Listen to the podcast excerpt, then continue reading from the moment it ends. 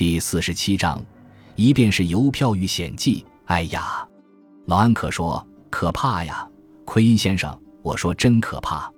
纽约快成了什么样子了？他们来我的书店了，警察还有躺着写的，打得头破血流啊。奎因先生，这是我的老主顾哈兹利先生，他也遭劫了。哈兹利先生，奎因先生就是报上登过的那个顶出名的侦探。他是理查德·奎因探长的儿子，埃勒里·奎因大声笑着，从老安克的柜台上伸直了身子，握了握哈兹利的手。您是这一重大案件的又一个受害者，哈兹利先生吧？您瞧，老安克正在用一袭血淋淋的倒霉故事来款待我呢。啊，这么说，您是埃勒里·奎因了？这个矮小而虚弱的男人说，他戴一副眼镜，镜片厚的简直就像瓶子底儿。身上带着乡巴佬的气息，是啊，命不好，被抢了。埃勒里用疑惑的目光环视着老安克的书店，不是在这儿吧？安克的书店坐在曼哈顿中部的一条支路上，就挤在大英鞋店和卡洛琳夫人的商店当中。这样的地方是极少可能被强盗们选为他们作案的场所的。不，哈兹利说，如果在这儿被抢。我至少还可以剩下一本书的钱呢，不是在这儿。事情发生在昨天夜里十点钟左右。我昨天下班很晚，刚离开第四十五街上的营业所，走在大街上，一个年轻人挡住了我的去路，向我借火。街上很黑，静悄悄的，连一个人影也看不见。我也不大喜欢这个人的做派，不过我觉得借给他一盒火柴不至于带来什么危险。我正在口袋里摸索着掏火柴，这时我发现他用眼盯着我夹在胳膊下的书看，好像在想法弄清书名是什么书。埃勒里迫不及待地问道：“因为他个人酷爱书籍。”哈兹利耸了耸肩说：“一般的书就是那本非小说类的畅销书《欧洲在动乱之中》。我干的是出口买卖，因此希望不断地得到国外行情的最新情报。”这个年轻人点着了烟，还给我火柴，咕哝了一句，好像在说谢谢。我又开始继续走我的路。我只记得有个东西猛击我的后脑勺，接着什么也看不见了。我仿佛记得我倒下去了。当我醒过来时，我发现我躺在地沟里，帽子和眼镜排在马路一边。我感到昏昏沉沉，分不清东西南北。我很自然地想到我被拦路抢劫了。我身上带着不少钱，袖口上还有一副钻石链扣呢。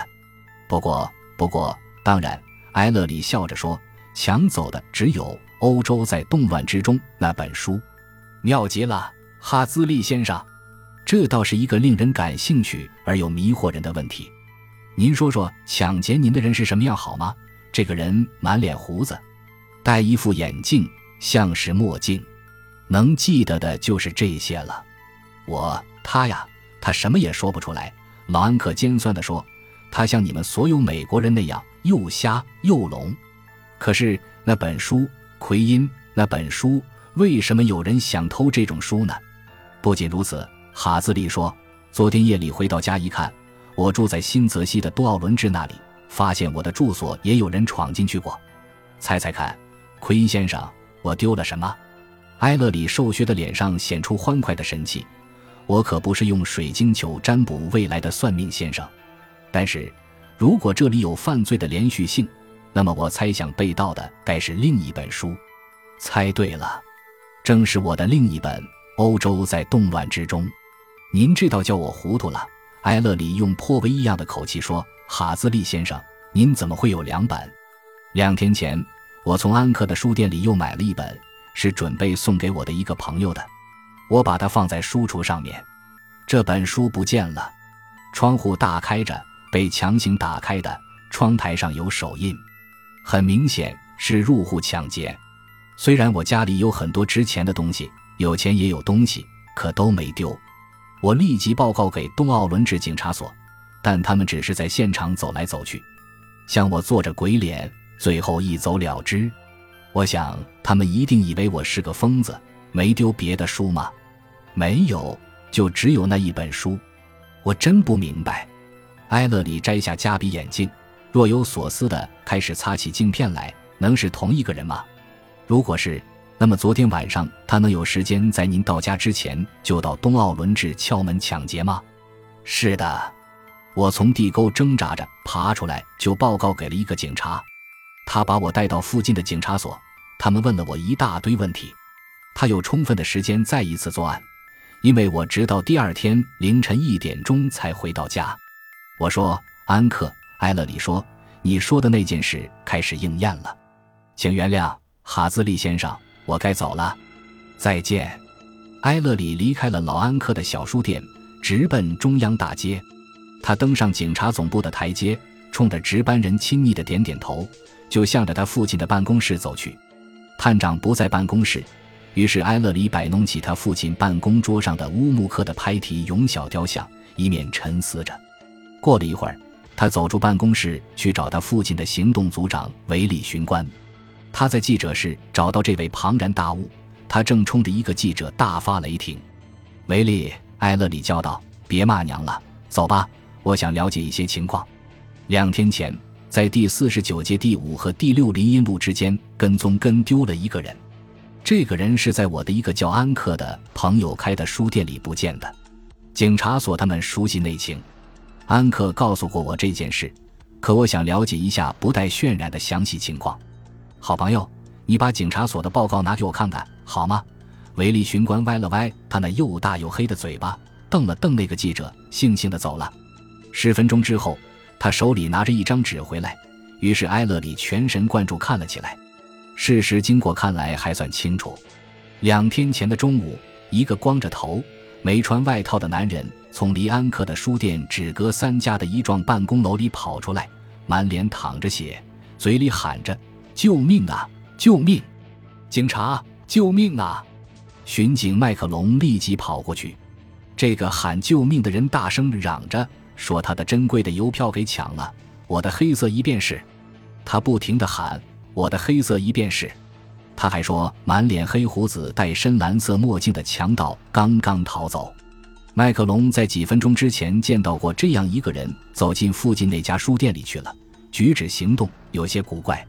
麦克龙拔出手枪，冲进老安克的书店。那个集邮商跟在后面大声喊叫：“刚才是不是有一个黑胡子、戴蓝墨镜的家伙到你书店里来了？”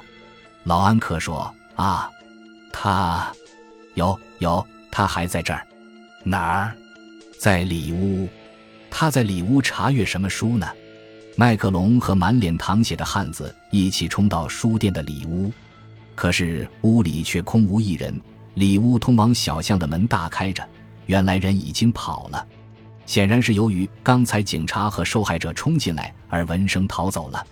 麦克龙立刻搜查了邻里，但作案者已销声匿迹，无影无踪了。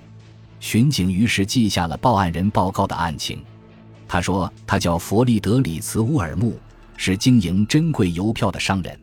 他的营业所设在隔着三家门脸的大楼第十层楼上的一间屋子里。”这个营业所是由他和他兄弟阿尔伯特合伙经营的。这天，他正在向应邀前来的三个集邮者展示一些珍贵邮票，其中的两个人已经离开了。乌尔木正转过身，背冲着第三者。此人满脸胡子，戴一副蓝墨镜，自称艾弗里·本宁森。在乌尔木刚转身时，说时迟那时快，他从后面用铁棍猝然猛击马尔木的头部。打得乌尔木颧骨骨折，倒在地上，处于半昏迷状态。作案者异常冷静，用同一根铁棍。报告说，根据受害人的叙述，可能是强盗惯用的撬棍，撬开了他收藏珍贵邮票的一个玻璃柜，从放在柜中的一个小皮盒里抢走了一枚非常珍贵的邮票——维多利亚女王黑色一便是邮票，然后又把门反锁上，匆匆地逃走了。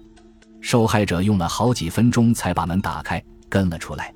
麦克龙随乌尔木到他的营业所，仔细检查了遭抢劫的那个放珍品的柜子，记下了当天早晨三个在场的集邮者的姓名和住址，特别记下艾弗里·本宁森，然后潦潦草草地写好现场报告就离开了。另外两个集邮者的名字叫约翰·辛契门和杰斯·彼得斯。警察所已有一位侦探分别拜访过这两个人。然后又到本宁森那里，该本宁森，按说就是那个留黑胡子、戴蓝墨镜的人，他却根本就不知道这件事，而且他的个子也不像乌尔木所说的那样高。他说他从来也没有接到过乌尔木弟兄的邀请去参加什么私下交易。不过他曾雇过一个人，这个人满脸胡子，戴着蓝墨镜，不过只待了两个礼拜。他是应本宁森的广告来当助手，协助保管他的私人集邮册，工作的蛮不错。但是干了两周之后，没有说明任何理由，也没有提前说一声，就突然失踪了。侦探注意到，他是在乌尔木搞私下交易的那天失踪的。感谢您的收听，喜欢别忘了订阅加关注，主页有更多精彩内容。